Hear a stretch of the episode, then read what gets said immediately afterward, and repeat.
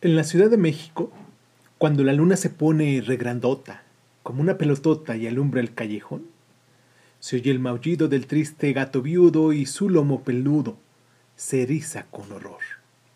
Ese gato maullador, crítico festivo y cronista de la Ciudad de México, no puede ser otro que Chava Flores.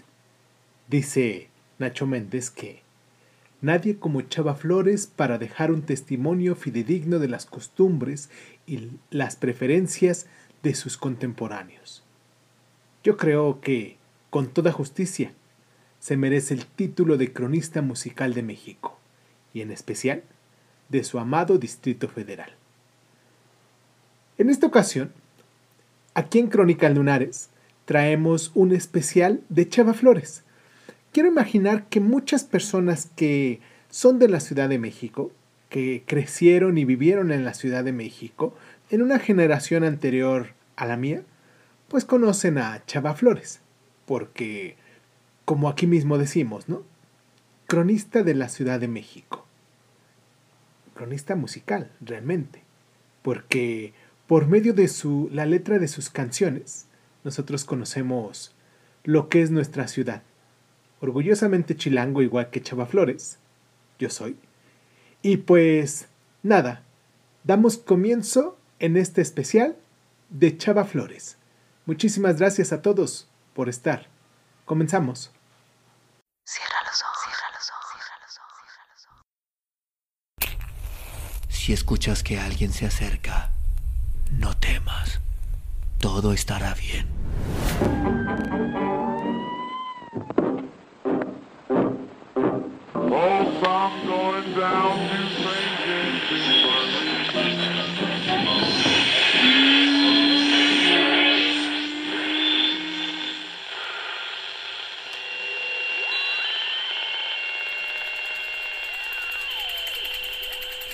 Estás escuchando, Crónica, Crónica, Crónica Lunares, el lugar, el lugar donde, donde, donde entra por tus oídos. Bienvenido.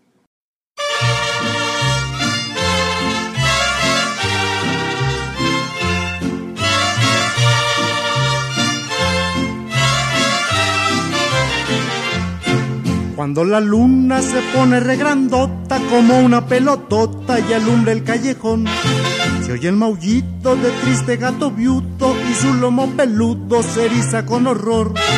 Pero no falta quien mande un zapatazo que salga hecho balazo a quitarle lo chillón. Y en el alero del místico tejado, el gato se ha quejado cantando esta canción. Gato, para curar mi mal de amores, dijeron los oitores que no había salvación. Ahora me dicen gato viuto porque una gata pudo quitarme lo chiquión. Antes sacaba del mandato, me daba pa' mi helado, mi cine y mi gurbol. Ahora con lo que me ha pasado, me tiene más enfriado que un hielo de highball. Miau.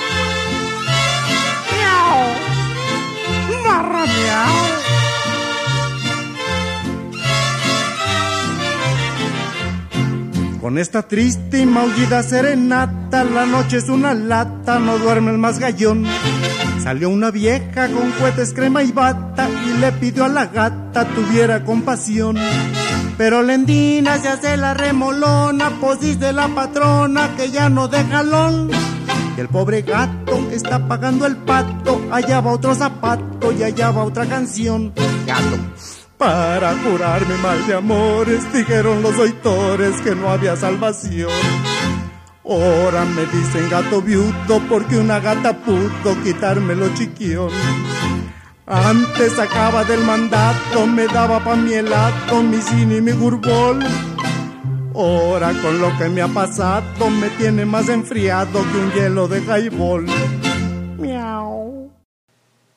Con esta rolita del gato viudo, de Salvador Flores Rivera, que como bien decíamos, nació en la Ciudad de México el 14 de enero de 1920 y murió el 5 de agosto de 1987.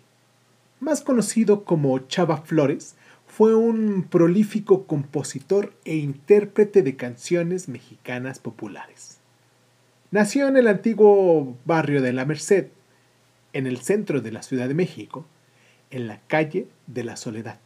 Se presume que creció en Tacuba, en la colonia Roma, en la Santa María La Ribera, aunque también se le ubica en Azcapotzalco y en la unidad Cuitláhuac, lugar en donde vivió hasta 1933, año en el que se mudó a Morelia, Michoacán, el lugar de donde transmitimos este programa. Su padre murió en 1933, por lo que tuvo que comenzar a trabajar para contribuir con el sostén de su familia. Vayamos a escuchar esta rolita como fondo musical, boda de vecindad, y continuamos. Señor Tacho, ¿recibe usted a la señorita Tencha por esposa? No, me espero, me espero. ¿Qué se espera ni qué se espera? Ahora se amuela, ¿no?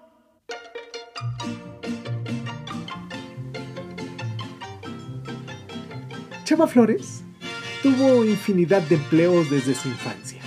Fue costurero, encargado de almacén, cobrador, vendedor de puerta en puerta, administrador en una ferretería, propietario en una camisería y de una salchichon- salchichonería e impresor, entre muchas otras cosas. Ocupaciones, todas ellas que implican movilización por toda la ciudad, lo que fue de gran utilidad para su etapa como compositor, pues debido a sus empleos recorrió barrios, calles y colonias y fue testigo de diversas situaciones que posteriormente plasmaría en su obra, gracias a la cual se le otorgó el título de cronista cantor de la Ciudad de México. Fue especialmente un trabajador incansable. Cuando las cosas no funcionaban bien, en su empleo, inmediatamente buscaba una alternativa que le permitiera continuar trabajando. Ese fue el caso en 1946, cuando desafortunadamente tuvo que cerrar su camisería. Tuvo, así, una racha de empleos breves y mal remunerados. Fue así como, sin saberlo, se le fue enfilando a lo que sería su carrera como compositor. Con sus compañeros de trabajo en la ferretería, inició su labor en una imprenta.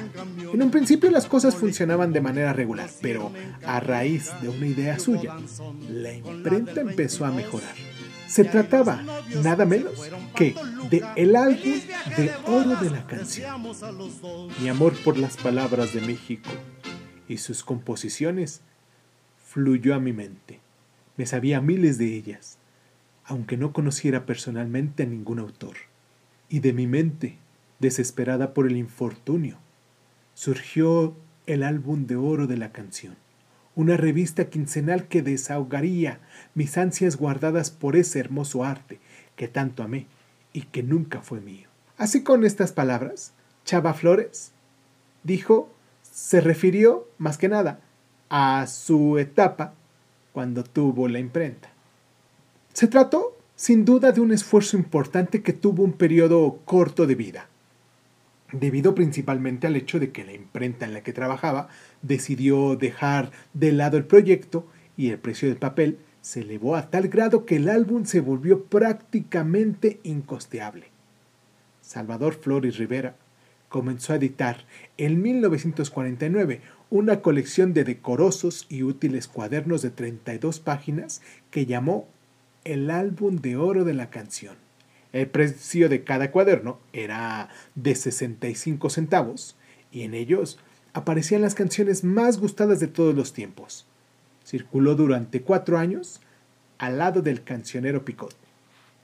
Es justamente este episodio de la creación del álbum que marcó definitivamente a Chava Flores y el que le abrió las puertas para incorporarse a las filas de compositores e intérpretes de aquella época, pues debido a su publicación el trato con interés y compositores fue despertando en él la vocación. La imposibilidad de continuar con el álbum lo orilló a buscar un nuevo campo de trabajo, y una vez que había concluido un poco más a fondo el ámbito musical, se percataba de que su gusto por la música iba más allá del placer de escuchar y cantar y comenzó a optar por crear sus propias canciones. Vayamos a escuchar. Esta, de, esta es una de las rolitas que um, más es conocida de él y seguramente tú que eh, perteneces aquí a México, muchos de los que están en el extranjero, si no son mexicanos, a lo mejor no la conocen, pero aquí la vamos a poner para que ustedes la escuchen. Vale, vayamos y regresamos. Peso sobre peso. Hoy en Crónica. Mira, Bartola, ahí te dejo esos dos pesos. Paga la renta, el teléfono y la luz, no. De lo que sobre, coge de ahí para tu gasto y guárdame el resto para echarme mi alibus, no. El dinero que yo gano, toditito te lo doy. Te doy peso sobre peso, siempre hasta llegar a dos. Tú no aprecias mis centavos y los gastas, queda horror. Yo por eso no soy rico, por ser despilfarrador. Mira, Bartola. Esa es mi Bartola, no, venga para acá. Mira, Bartola. Ahí te dejo esos dos pesos. Y paga la renta. El teléfono y la luz, que no. De lo que sobre. Coge de ahí para tu gasto. Guárdame el resto para echarme mi alipos. Si te alcanza para la criada, pues le pagas de un jalón. Tienes peso sobre peso, aunque no pasen de dos. Guárdate algo pa' mañana, que hay que ser conservador. Ya verás cómo te ahorras pa' un abrigo de bisón. Mira, Bartola.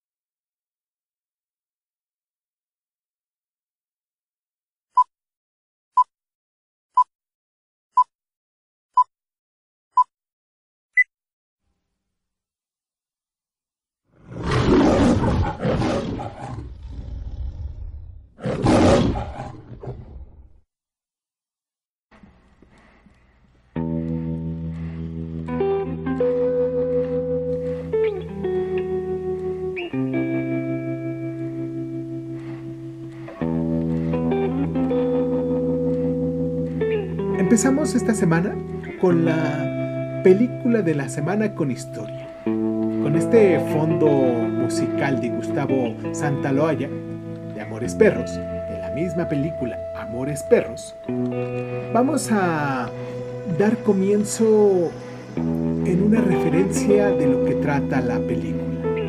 La película comienza con una escena de persecución automovilística en contra de Octavio y su amigo Jorge. Octavio y Jorge llevan a un perro herido y por huir de sus perseguidores ocasionan un terrible accidente. Acto seguido, el relato primario se interrumpe e inicia una serie de secuencias cuya conexión no es evidente al principio. Cada secuencia es anunciada y lleva el nombre de los personajes principales. La historia de Octavio y Susana, la de Daniel y Valeria y la del Chivo y Maru. La película de recomendación de esta semana se divide en tres subhistorias, cuyos grupos de personajes nunca se conocen. Sin embargo, sus etapas más importantes que mantienen una conexión coinciden e inician a partir de este accidente automovilístico. Amores Perros, cuyo guion fue escrito por Guillermo Arriaga, propone de entrada una estructura narrativa que genera en el espectador una gran incertidumbre. No se trata de una historia contada de principio a fin, sino de un entretejido de historias. La primera escena constituye un juego elíptico, en el que una parte de la información es suprimida para generar en el espectador un efecto de intriga, causas y desarrollo del accidente. Este salto temporal hace que la obra parezca una suerte de mosaico que no puede ser comprendido hasta ver todas las piezas juntas y tomar una cierta distancia. Los personajes principales nunca llegan a conocerse entre sí, como decíamos anteriormente. Pero las tres historias tienen una cosa en común. Son modificadas a partir de los mismos elementos. El primero de ellos, establecido desde el inicio del relato, es el accidente, que hace las historias coincidir en el tiempo del relato y sirve al espectador como una especie de gancho de intriga. Otro elemento fundamental son los perros. En esas tres historias, los perros cumplen una doble tarea, una simbólica y otra funcional. Desde el punto de vista simbólico, los perros, sean Coffee, Richie o la manada, despiertan el amor y la lealtad en los personajes. Ellos son enclave de sus afectos y a partir de ellos se toman decisiones y se asumen riesgos. Esto nos lleva a un aspecto funcional. Son los perros y las pasiones que estos despiertan los que verdaderamente movilizan el curso de las acciones. Es decir, desde un punto dramático, lo que ocurre con los perros es lo que lleva a los personajes a actuar o a desviar sus planes. En el caso de Octavio, descubrir el potencial de Coffee como peleador le da alas a su sueño de huir con Susana, pero cuando es herido de bala, en lugar de dejarlo morir, como lo haría cualquier apostador, arriesga su vida para salvarlo, provocando el accidente. Octavio está atrapado en una doble moral. El accidente le ha causado a Valeria el diferimiento temporal de sus planes, pero la desesperación de saber a su perro atrapado en el parque le hace arriesgarse a perder su pierna y su relación. En el caso del chivo, el dolor que le causa Coffee al asesinar a toda su manada le hace entender sus errores y recomponer su vida. Cambia así la dirección de sus planes. Si en Octavio y Valeria su relación con los perros son detonantes de pasiones impulsivas que no les permite medir las consecuencias de sus acciones, para el chivo, la violencia de Coffee es ocasión de redención a través del dolor que le ha causado Coffee. El chivo, que ahora recuperará, recuperará su nombre, purga su culpa. Se puede decir que cada perro es el reflejo de su amo, como popularmente se dice. Al igual que Coffee, Octavio es tierno y violento a la vez. Al igual que Richie, Valeria es miedosa, se siente insegura y desvalida y necesita ser reconocida y salvada por alguien. Finalmente, el chivo es un pandillero como su manada y capaz de terribles atrocidades contra sus iguales como Coffee. Pero al final, solo él opta por dejarse transformar conscientemente al hacerse cargo de aquello que él refleja en los perros. Vamos a hablar sobre algunos datos curiosos, se me hicieron curiosos, a la hora de grabar la película de Amores Perros. Los actores Gabriel García Bernal y Gustavo Sánchez Parra le tenían miedo a los perros. Las escenas de peleas de perros se rodaron en una casa desocupada, cuyos dueños murieron en un accidente de tránsito.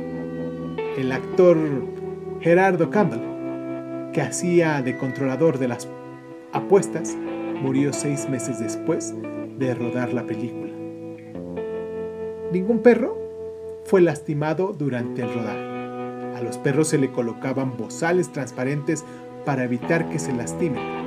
En las escenas de perros muertos se usaron sedantes. La anécdota del perro Richie fue tomada de un episodio real. Unos amigos del director tenían un perro que quedó atrapado en el parque, pero decidieron tapar el hueco y dejarlo morir porque era muy caro romper el piso. Y la última anécdota que se me hizo muy curiosa. Durante el rodaje, el equipo de producción fue asaltado por una banda. Poco tiempo después, decidieron contratarlos como protección para evitar otro asalto. Los delincuentes actuaron como extra en las escenas de peleas caninas, aunque nunca devolvieron lo robado. Amores Perros es una película coral mexicana del año 2000, dirigida por Alejandro González Iñárritu en su debut como director y escrita por Guillermo Arriaga. Junto a 21 gramos y Babel, forma la trilogía de la muerte y catapultó internacionalmente la carrera de su protagonista, el actor Gabriel García Bernal. Las tres películas están basadas en varias subnarraciones que comparten un mismo incidente. La película Amores Perros fue un éxito crítico y comercial y recaudó un total de 95 millones de pesos mexicanos, convirtiéndose así en la quinta película mexicana más taquillera en su momento. Tras ganar 11 premios Ariel y obteniendo una nominación al Oscar a la mejor película extranjera, Amores Perros marcó un hito para la cinematografía de nuestro país. Y recuerdo muy bien, cuando se estrenó, los cines estaban abarrotados. Y eso que en ese entonces todavía eran salas grandísimas. Como decíamos, la película está dirigida por Alejandro González Iñárritu, que es un cineasta, guionista, productor, locutor y compositor mexicano y ganador de cinco premios Oscar. Es uno de los cineastas mexicanos más aclamados y reconocidos que trabajan hoy en día, conocido por contar historias conmovedoras e internacionales sobre la condición humana. Uno de los íconos de cine en México y que tanto aprecio le tenemos nosotros los mexicanos. La película la vamos a poder encontrar em, en las aplicaciones de Prime Video, en Blim y en Claro Video. En cualquiera de esas tres noté que la tenían como parte de, de su renta mensual que ustedes tienen. Si alguno de estos, de alguno de los que nos escuchan tienen estos, este, estas aplicaciones, estas plataformas para poder ver películas, recuerden, en Prime Video, en Blim o en Claro Video van a encontrar la película que les recomendamos mucho para esta semana. Y pues nada, pasamos a nuestra siguiente sección, que es el libro de la semana, pero antes de pasar, ¿qué tal si vamos a escuchar? Llegaron los gorrones. Con Chava Flores, ¿no? ¿Quién más? ¡Qué suave está la fiesta, mi chava! ¿Qué pasó, mano? ¿A ti quién te invitó? Pues a mí nadie y a ti. Pues a mí tampoco, ya vas. En una fiesta de barriada muy popov, ¿Qué pasa, mi chava? no faltan los gorrones. Se da uno cuenta que nadie los invitó. ¿Por qué, manito? por múltiples razones. Se cuelan cuatro, cinco, seis o siete o diez, o todo un regimiento. Y se dedican las botellas a vaciar ¿Más? en menos que lo cuento. Pero eso sí, llegaron los gorrones. Hay que esconder botellas y platones. Y si se pone hasta en su casa a averiguar por qué hay tanto invitado, ¿Por qué, manito? Verá que tres los trajo aquel, que aquellos seis son de Miguel y cien de un diputado. Miren otro que se coló. A ver, explíquese usted cómo se metió. Ándele. Yo soy amigo de la hermana de un señor que no vino a la fiesta. manitas. Pues yo soy cuate del sobrino de labor que toca con la orquesta. Mira, ya anda otro balina. Ay. A mí me dijo el de la tienda, ahí vaya usted. Ay, que va a estar rete suave adentro. Y este es hermano de la criada que está aquí. Y hasta le dio la llave. Pero eso sí, llegaron los gorrones. Hay que esconder botellas y platones. Cuando en su casa nadie lo conoce a usted, la cosa es ya funesta. Si quiere una copa beber, a sus gorrones dígaste, invítenme a otra fiesta, ¿no? Ahora sí, llegamos los gorrones. Aquí voy yo, vaciando botellones. Yo soy amigo de la hermana de un señor que no vino a la fiesta. También soy cuate del sobrino de Nabor. ¿Labor? ¿Cuál labor, mano? ¿Cómo cuál? Nabor el de la orquesta.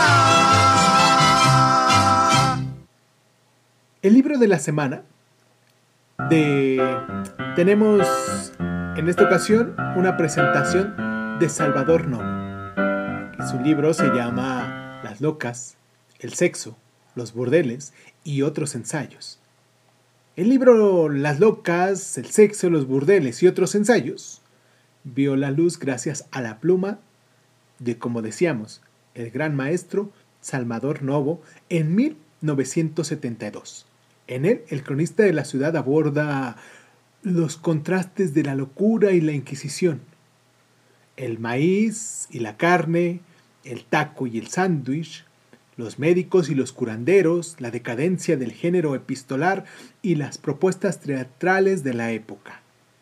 Culto y poseedor de una excelente prosa, Novo crea magistralmente cada evento a través de descripciones que logran transmitir a los lectores un universo de imágenes que transportan a la atmósfera y a los escenarios de cada momento histórico. Por ejemplo, en la parte de los burdeles y la decadencia de la conversación, Novo profundiza en los detalles de cada habitación y cada acontecimiento sucedido. En esas casas que durante muchos años fueron una tradición, la sala era el centro de la casa, ahí, en esa deliciosa mina de expansiones se podía entablar el divino arte de la conversación, no inhibida por las convenciones sociales ni de la familia. Describe cómo los parroquianos hacían sala, acompañados de la voz de un trovador y disfrutando del desfile de las sonrientes geishas locales, pasando después al placer preliminar o trumescencia. Después de aquel muestreo y de haber brincado, la ocasión de entablar relaciones con la novia de una hora, la mujer en cuestión pasaba a convertirse en la esposa por 15 minutos.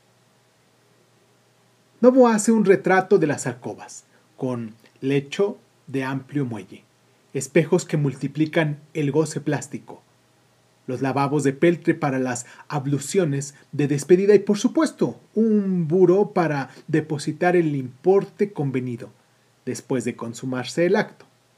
Los asistentes salían confortados e inspirados de esos burdeles. Por desgracia, las delicias de este México retratado por Novo se han reducido al recuerdo. La modernidad y el lucro convirtió las casas por hoteles de paso, y la sana convivencia y conversaciones que se suscitaban en esos espacios, se las llevó el tiempo. Espero que le puedan echar un ojito a este libro donde le encuentren. Recuerden, Las locas, el sexo, los burdeles y otros ensayos del maestro Salvador Novo es la presentación de recomendación de esta semana aquí en Crónica Lunares y pues bien nos vendría que eh, pudiéramos grabar todos esos. Lo voy a poner en la agenda para el próximo año porque recuerden que este año pues ya no tenemos casi todo lleno, pero sí se pudiese hacer una excepción.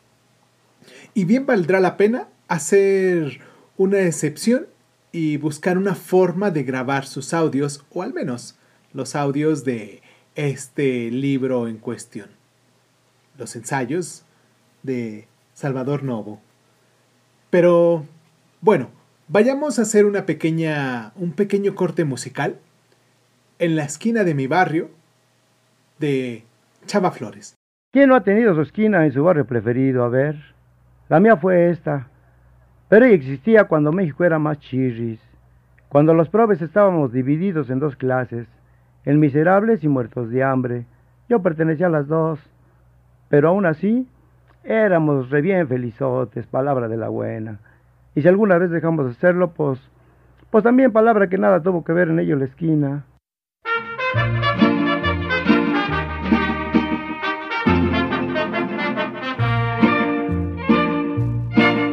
En la esquina de mi barrio hay una tienda que se llama La Ilusión del Porvenir.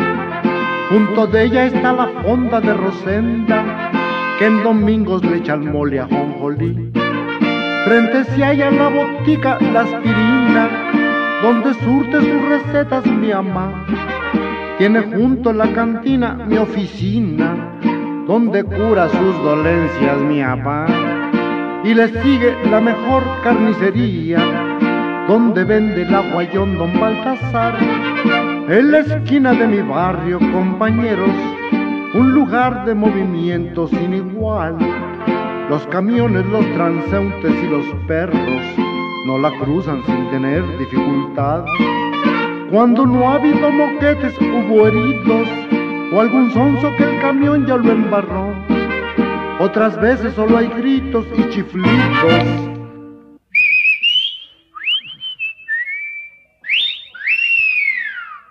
O se escucha el cilindrero trovador.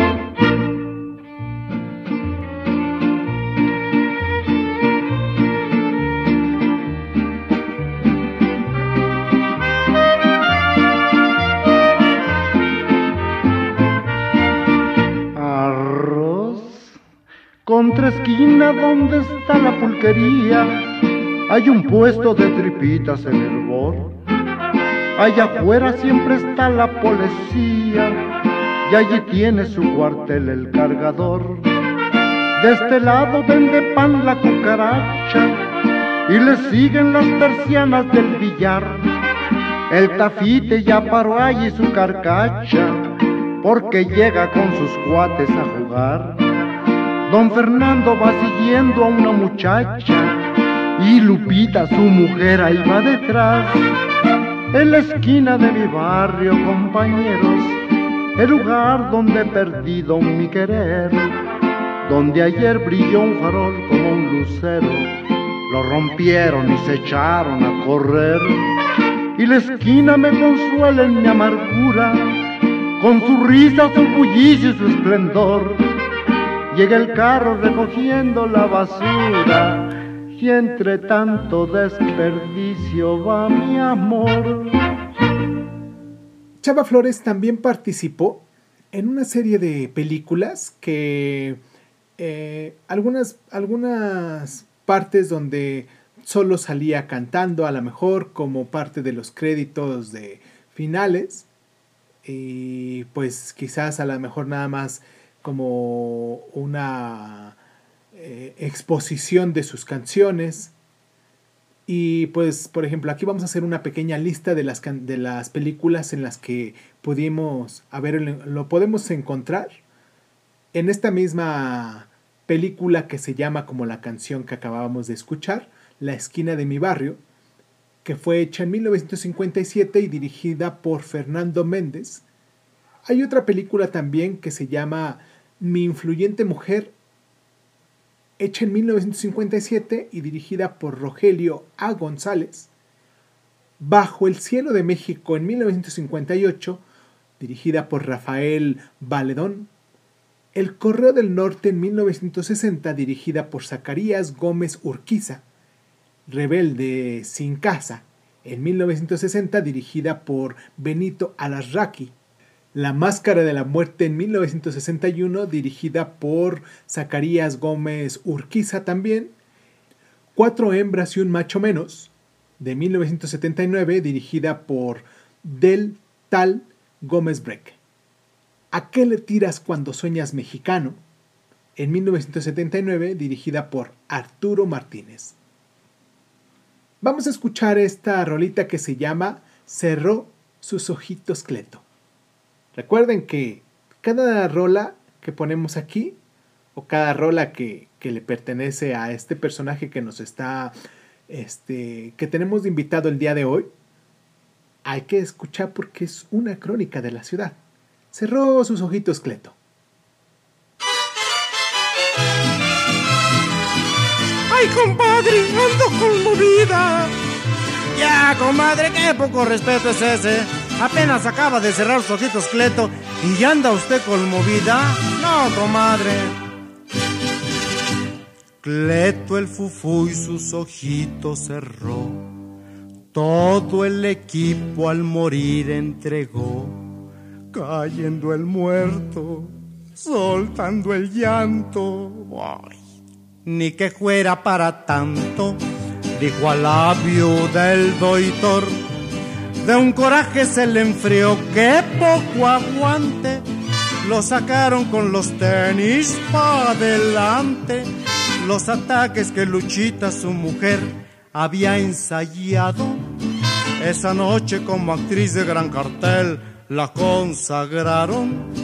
Cuando vive el infeliz, ya que se muera. Y hoy que ya está en el beliz, qué bueno era Sin embargo se veló y el rosario se rezó y una voz en el silencio interrumpió. Ya pasa la botella, órale, no te quedes con ella. Y la botella tuvo el final de Cleto. Murió, murió, murió. Ay, comadre, ¿y de qué murió mi pobrecito compadre? Pues murió de fiebre amarilla, compadrito. Bonito color, ¿eh? Bonito color. Yo creo que adrede ese Cleto se enfrió, pues lo que debe jamás lo pagó. Tipo malaje, no fue tan guaje, claro, con lo caro que está todo, regalado le salió.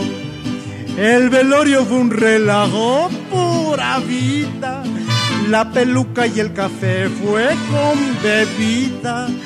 Y empezaron con los cuentos de color para ir pasando. Y acabaron con que Cleto ya se andaba chamuscando. Se pusieron a jugar a la baraja. Y la viuda en un albur perdió la caja. Y después por reponer, hasta el muerto fue a perder. Y el velorio se acabó, hombre, no hay que ser. Tengo en mi casa Cleto ajijo, y ahora dónde lo meto. Pero como ya dijo Luz su señora, murió, murió, murió. Como bien lo decíamos, ya estamos de regreso. Disco de la semana con Chava Flores y su antología. Antología de Chava Flores. Y el disco de la semana se llama así. Chava Flores y su antología. En 1952 se inició como compositor de la canción Dos horas de balazos que junto con la tertulia fue llevada a los acetatos el 11 de enero de ese año. El éxito fue tal que no tardaron en aparecer sus nuevas creaciones. Boda de vecindad, Peso sobre peso, de la Bartola, La interesada, El gato viudo, Mi chorro de voz, Ingrata pérfida y llegaron los gorrones.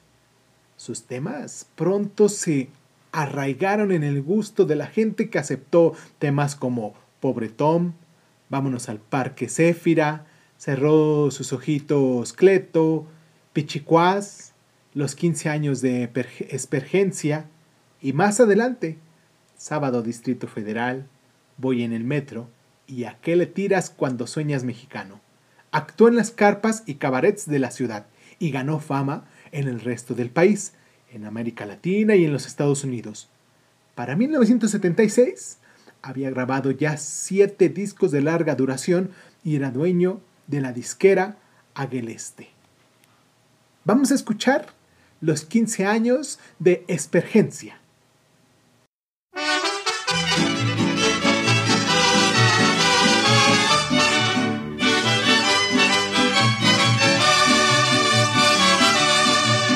Pues señor, resulta que Espergencia 15 años cumplió y hasta hoy que va a cumplir los 30 se le festejó. Pero en fin, hicieron el gran baile ahí en casa Noemí, porque ahí, como es la sala grande, pues dijo que sí, sea por Dios que vengan chambelanes y damas de honor. Sofanor se trajo los galanes de allá de Escandón. Y Leonor, que trae 15 muchachas, Dios mío, ¿qué pasó? Nadie quiso ensayar vals, puro arrímese pa' acá, de cachete y vamos ahí. El día del baile llegó, la vecindad se llenó, damas de pura tafeta y ellos de etiqueta, guarache y mechón. Ay, espergencia por Dios, pareces un querubín. Uy, qué rodillas tan prietas, échate saliva, no salgas así. Pues que estabas jugando canicas o qué, muchacha buena panada. Mire nomás qué rodillotas escuincla. Ándale, córrale. El papá Melquiades Escamilla la danza inició, se vació regando la polilla por todo el salón. Y después Cateto y Espergencia siguieron el vals. Y ahí te van las damas de la mano de su chambelán. La mamá lloraba emocionada diciendo a piedad, no dirán que no fue presentada con la sociedad. Lo mejor del barrio de Bondojo, citamos aquí su vestido de organdí, me ha costado un potosí, aunque yo se lo cosí. Tópale maestro Nabor, échele sal y sabor. Ay, qué figuras tan lindas, miren ese bruto, ya se equivocó. Cuando acabaron el vals, fue la Noemí a protestar. No es que los corra muchachos, ya váyanse enfriando, me voy a acostar. No es que los corra muchachos, ya váyanse enfriando, me voy a acostar. Fue creador de un singular estilo, así como el principal difusor de sus obras mediante representaciones en centros nocturnos e importantes teatros de la capital y el interior de la República Mexicana. Esto es el bautizo de Cheto. Vino este mundo cheto de Camila Lagandul.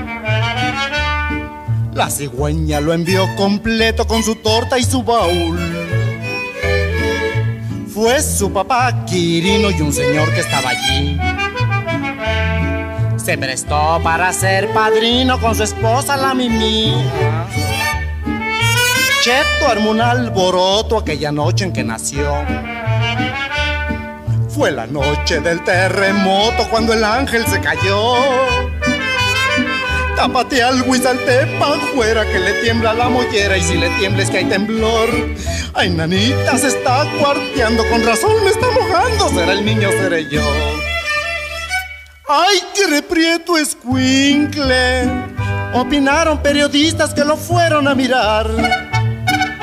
Tiene cara de chinche y sacaron hartas fotos del papá y de la mamá. ¡Ay, qué rechulo, niño! Decían esas criticonas que nomás van a fisgar. Es igualito a Eutimio. O diga don Quirino, se parece a usted ni a hablar.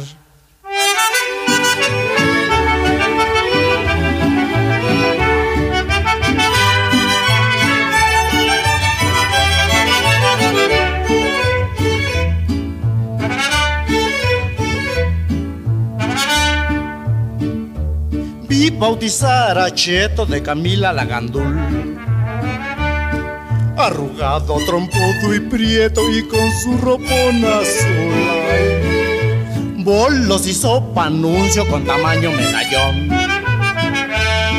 Pero atrás imprimió un anuncio de las glorias de Colón. Ya me tenían a Cheto ahí en la pila bautismal. Con el agua se puso inquieto y que le empiezan a regar. Pues destápele aquí el pechito. Ay, señor, no provecito, se nos puede hasta resfriar. Pues destápele que es bautizo. Si se moja, Dios lo quiso. Ay, lo sacaste a solear. Ay, qué reprieto es cheto. Pues no le hace que este prieto se merece una lipuz. Yo creo que está tan prieto porque ya hace como un año que nos cortaron la luz. ¡Ay, qué rechulo es Cheto! No me dieron mi boleto como le dieron a Juan. No se llama boleto. Es el bolo, don Cristeto. Pídale uno a Sebastián.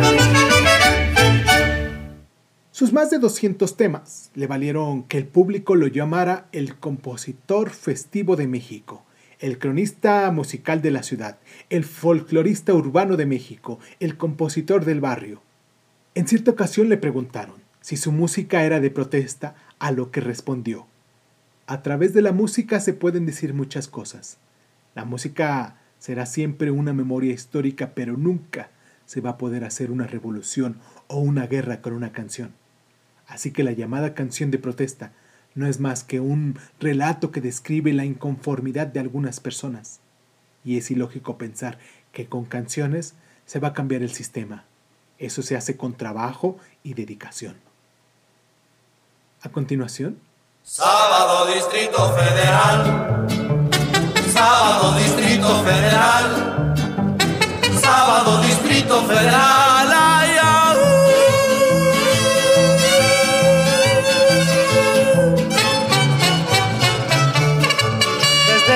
Las 10 ya no hay donde parar el coche, ni un ruletero que lo quiera uno llevar. Llegar al centro, atravesarlo es un desmoche. Un hormiguero no tiene tanto animal. Los almacenes y las tiendas son alarde de multitudes que así llegan a comprar. Al puro fiado porque está la cosa que arde. Al banco llegan nada más para sacar. El que nadizo en la semana está sin lana, va a empeñar la palangana y en el monte de piedad. Hay unas colas de tres cuadras las ingratas y no falta papanatas que le ganen el lugar. Desde las 12 se llenó la pulquería, los albañiles acabaron de rayar. De repicosas enchiladas y sotilia, la fritanguera que allí pone su comal. Sábado Distrito Federal. Sábado Distrito Federal. Sábado Distrito Federal. Ay, ay.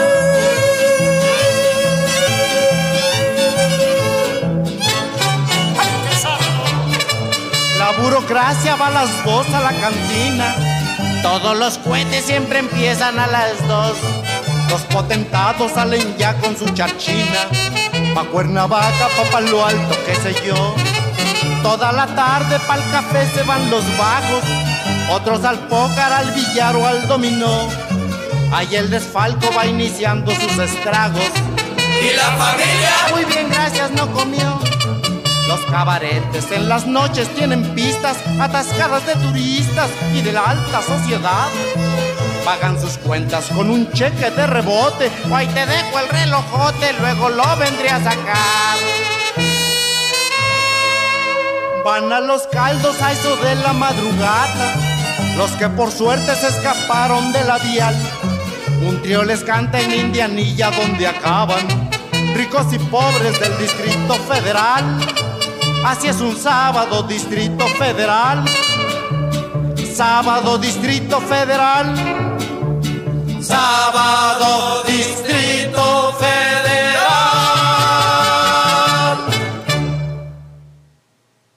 Su trabajo autoral no se circunscribe únicamente a letras festivas y narraciones de lo que pasaba en los barrios. También escribió temas románticos en los cuales expresó sus tristezas, alegrías y sinsabores.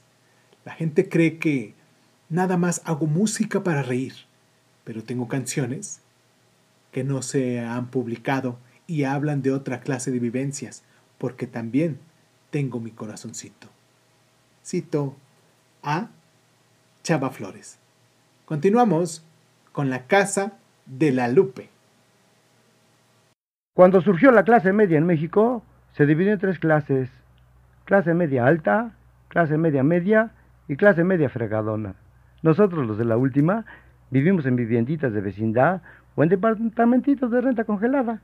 Tenemos un titipuchal de problemas, pero ahí le vamos dimos dando.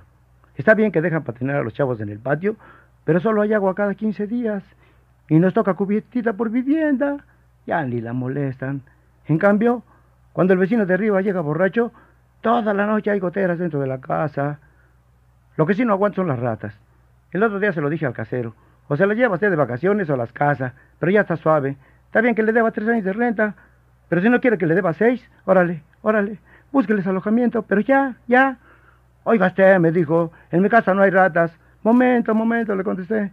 Es mi casa, no la suya. Y el que le deba la renta no me desaloja. Y si no lo cree, venga a verlas, venga, si parecen gatos. Ya mero se sientan a comer en la mesa. Pero los chicos ojotes, y que me siga hasta mi casa, y al entrar a la salita, lo primero que vio son los guachinangotes así grandotes que tengo en la pader. ¿Y esos guachinangos? me preguntó. Momento, momento, no se haga, no se haga. De la humedad después hablamos. ahorita venimos a ver lo de las ratas. Se cuelan desde la casa de la Lupe, mírenlas.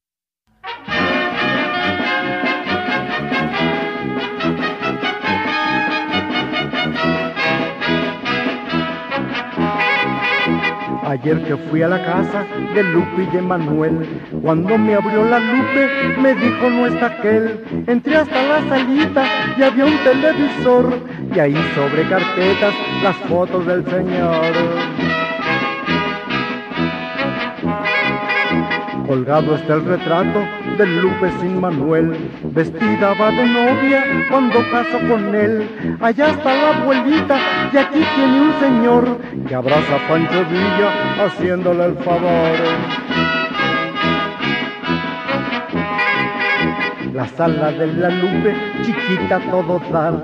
Al centro una mesita que habían de jubilar. Y luego de este lado, junto al apagador, está todo amolado su refrigerador. Eso que tiene Lupe le llama comedor. La mesa mantel yule, tres sillas y un cajón, repletos de figuras, se ve el aparador. Recuerdos de pasteles, tres platos y un tibor. No aguanta y el linoleum se ve recascarón. Allá la última cena, su clavo y su cordón. Enfrente en la ventana, cortinas de rayón. Y junto un calendario, las glorias de Don John. La puerta queda al baño para entrar de refilón. Topó en la lavadora que le hace impresión. Colgado un tendedero con la ropa interior. Todita de la luz, ninguna del Señor. La tina llena de agua con ropa de color. La clásica manguera junto al irrigador. Allá una vacinica cascada por detrás. Acá el papel del baño y luego lo demás. Me fui hasta la cocina, más pronto me salí. Olía muy mal la indina por trapos que hay ahí. Los platos cochambrosos, creo que del día anterior. Y dicen que a la Lupe le pega a su señor. Pues como no fodonga, ¿no? Por fin llegué a la pieza que sirve para dormir. La cama no estaba hecha, ni quién se va a morir. Allí en el burocito, un terno y un reloj. También la veladora, la Virgen del Perdón. Un chorro de retratos, ropero y tocador, repleto de menjurjes, pinturas y loción, un kilo de pelucas, postizos por mayor, razón para que a la Lupe le digan la colchón. Me despedí de Lupe, saludos a Manuel, besitos para el perro, patadas para él. Salí de aquella casa sin nada comentar, no vaya a caer la Lupe que fui para criticar. Chava Flores fue un apasionado que hizo de la composición, la fotografía, la filatería, la lectura, el cine y el baile sus grandes aficiones. Coleccionaba obras de compositores mexicanos y extranjeros a quienes admiraba. Sus preferencias incluían música clásica, instrumental, temas de película, zarzuela, tango y por supuesto música mexicana. Algunas de sus canciones han sido incluidas en libros de texto gratuito, así como en programas de estudios de diferentes universidades en la especialidad de psicología. Vamos a escuchar El apartamiento de Chava Flores. Hace mucho tiempo, allá en las calles del 5 de mayo, había un almacén que vendía muebles y se anunciaba, consígase la novia, yo le pongo la casa. Ahora, con la escasez de viviendas, deberían decir, búsquese la casa, yo le consigo la novia, porque ay, no aguanta. Debe ser rete feo quedarse a vivir en el Volkswagen. Este es mi tema del apartamento, opus 14, interior 18 que en famoteado hice para cilindro y vihuela, y en él trato este problema y cómo fue solucionado por el protagonista.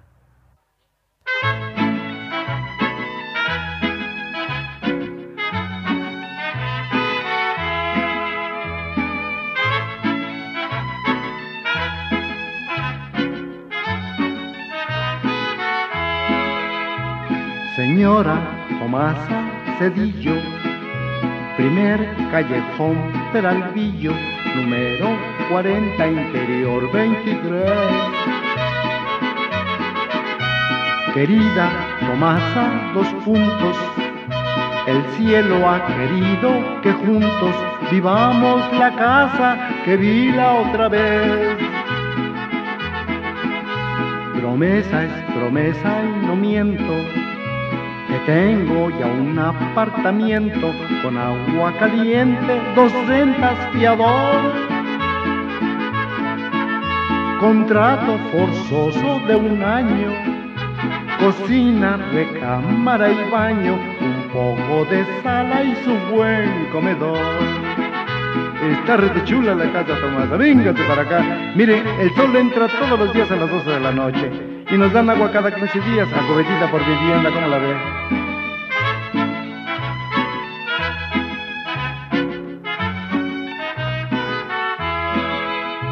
Está re chula la casa. Por eso, querida Tomasa, quiero que te cases con un servidor y se casó con un mesero. Te traes tu metate y tu ropa, cazuelas para que hagas la sopa y alguna cobija para el chiforrón. Hay radio pegado a la puerta. Si tú hablas por él te contesta, si dices que quieren te dicen yo soy. Así ni te asomas pa' fuera, que un día se te va la mollera y te caes pa' la calle y adiós Nicanor. Chava Flores logró escribir más de 200 canciones y gracias que su poesía popular fue reconocido con varios títulos como decíamos. Vamos a escuchar el retrato de Manuela. Vamos con Chava Flores y regresamos. Esto no se acaba, ¿eh? A Manuela su retrato le pidió el novio Fidel y se fue en perijollada a retratarse para él. Se pintó cuatro lunares, se quitó cofia y mandil y mandó a hacer seis postales, tres de frente y tres perfil, y pensó en dedicatorias pa' Fidel el albañil. Clic, clic, clic, el retrato ya salió. Clic, clic, clic, señorita se movió. Clic, clic, clic, probaremos otra vez. Pero afine la mirada pa' que no salga al revés y no enseñe los colmillos que parece Lucifer. Quieta, quieta ahí, pajarito acá, perfecto. Copia para más fighter. El retrato de Manuela nadie lo reconoció. Retocada las viruelas, su semblante se perdió. Parecía una princesita, muñequita de biscuit, con su moño colorado y la manita puesta aquí. La mirada de quien dicen, ya me ven, pues soy así. Clic, clic, clic, el retrato ya salió.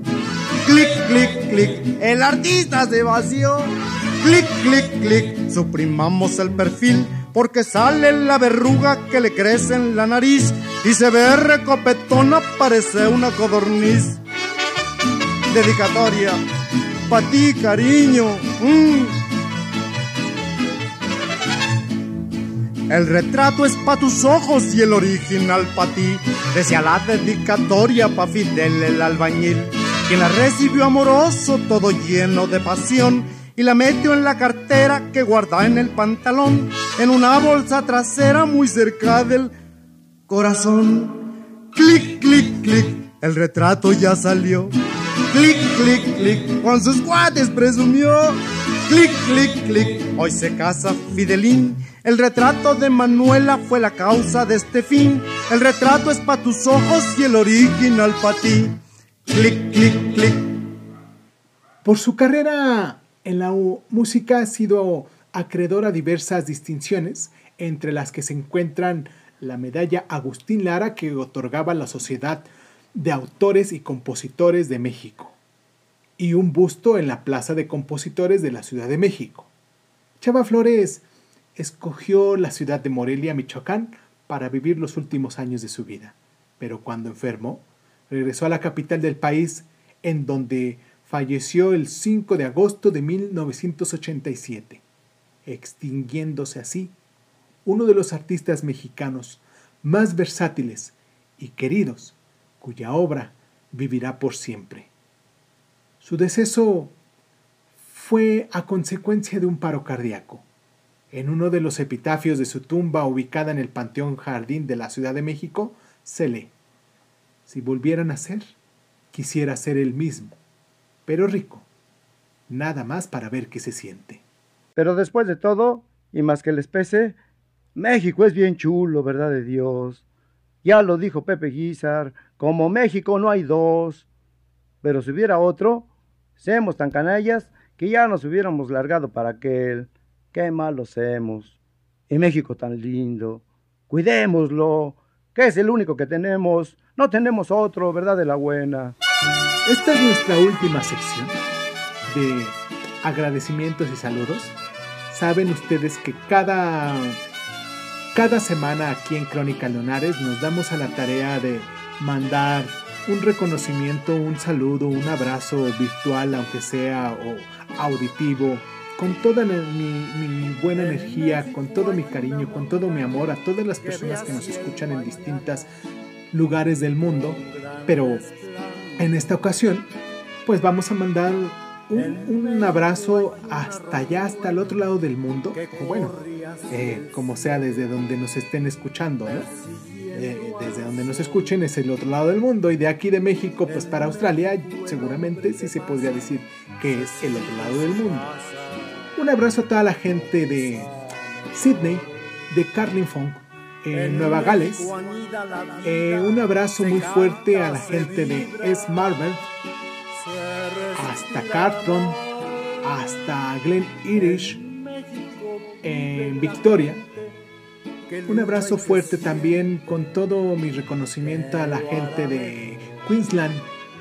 Todas estas personas, hasta allá hasta Australia, eh, pues déjenme aquí sus mensajitos, díganme exactamente de qué comunidades de donde nos escuchan o qué parte de su país, aparte de, de lo que yo estoy diciendo son, de dónde son ustedes, aquí en los en, donde pudiesen encontrar que nos estén escuchando y que hubiera este, forma de poderme poner aquí un mensajito, ahí déjenmelo o mándenme correo a mis, a mis distintas redes sociales y pues yo con gusto los voy a contestar y les voy a, les voy a, este, a leer aquí también en, en el programa.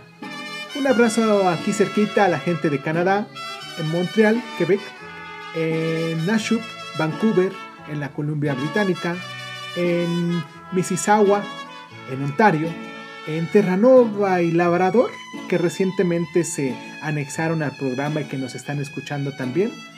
Y pues vámonos al otro lado, al otro lado del charco. Vamos a mandar un abrazo también a la gente de Francia, en Les Especies, en los países de Loira, en Bretaña, en París, en Nouvelle Aquitaine, en Lille, en Calais, House de France, en Marigny, Normandía, en Montmelon-le-Grand, en Grand Est. Todos estos abrazos que normalmente mando cada semana, pues yo sé que quizás para algunos es fastidioso y para otros sí les gustará escucharnos, pero lo hacemos más que nada para reconocer a todas las personas que nos escuchan y que se toman el tiempo para eh, prestarnos sus, oídos, echarnos una oreja, como, como me gusta decirle. Y pues nada, quiero mandarles un abrazo también a todas las personas que nos escuchan en, otras, en otros lugares del mundo. Me siento muy, muy contento sabiendo que hay muchas personas, en ocasiones hasta me sorprende los lugares donde podemos llegar. Una cosa que hago con todo mi cariño, con todo mi amor, pero que considero que es algo sencillo, sin tanta producción y que le pueda dar la vuelta al mundo. Estoy encantado de la vida. Muchísimas gracias a ti que me estás escuchando. Eh, muchísimas gracias por estar y terminamos con esto, ¿no? ¿A qué le tiras cuando sueñas mexicano? Muchas gracias a Chava Flores por acompañarnos el día de hoy. ¿A poco te vas a encontrar un billete de a millón tirado en la calle? Sí, cómo no. ¿Y a poco vas a conocer al presi y te va a dar un hueso de ministro? Sí, cómo no. ¿Y cuándo soñaste que vas a conocer a una viejita muy rica que te va a mantener para toda la vida? Ándale, ándale. O un millonariazo que te va a regalar un coche porque le caíste muy rete, simpatiosicón. Ay, sí, lo que tú digas, alta gracia. ¿No has soñado que se te va a morir la vieja y te vas a conseguir una nueva? Mira, chucha, tus calzonzotes. ¿A qué le tiras cuando sueñas, mexicano?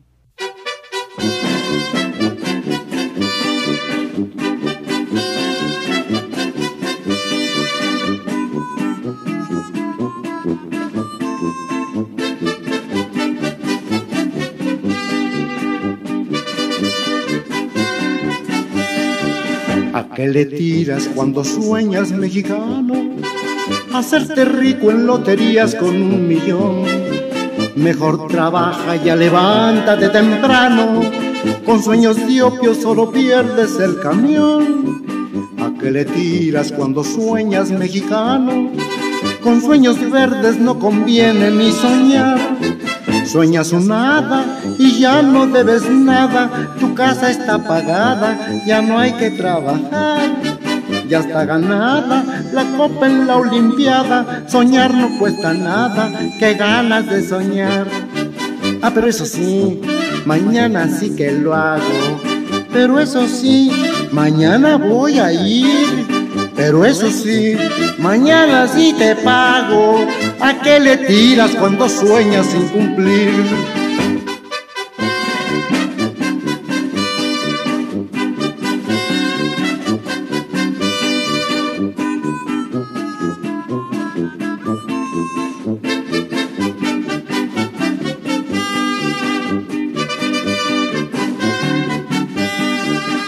¿A qué le tiras cuando sueñas mexicano? Deja el tesoro que Cuauhtémoc fue enterrar. ¿Cuántos centavos se te escapan de la mano? Buscando un taxi que jamás te ha de llevar. ¿A qué le tiras cuando sueñas mexicano? Que faltan niños para poblar este lugar. Sigue soñando que no hay contribuciones, que ya no hay mordelones, que ya puedes ahorrar. Sigue soñando que el PRI ya no anda en zancos, que prestan en los bancos, que dejas de fumar. Ah, pero eso sí, mañana nos casamos. Pero eso sí, mañana te lo doy. Pero eso sí, la última y nos vamos, ¿no? ¿A qué le tiras cuando sueñas soñador?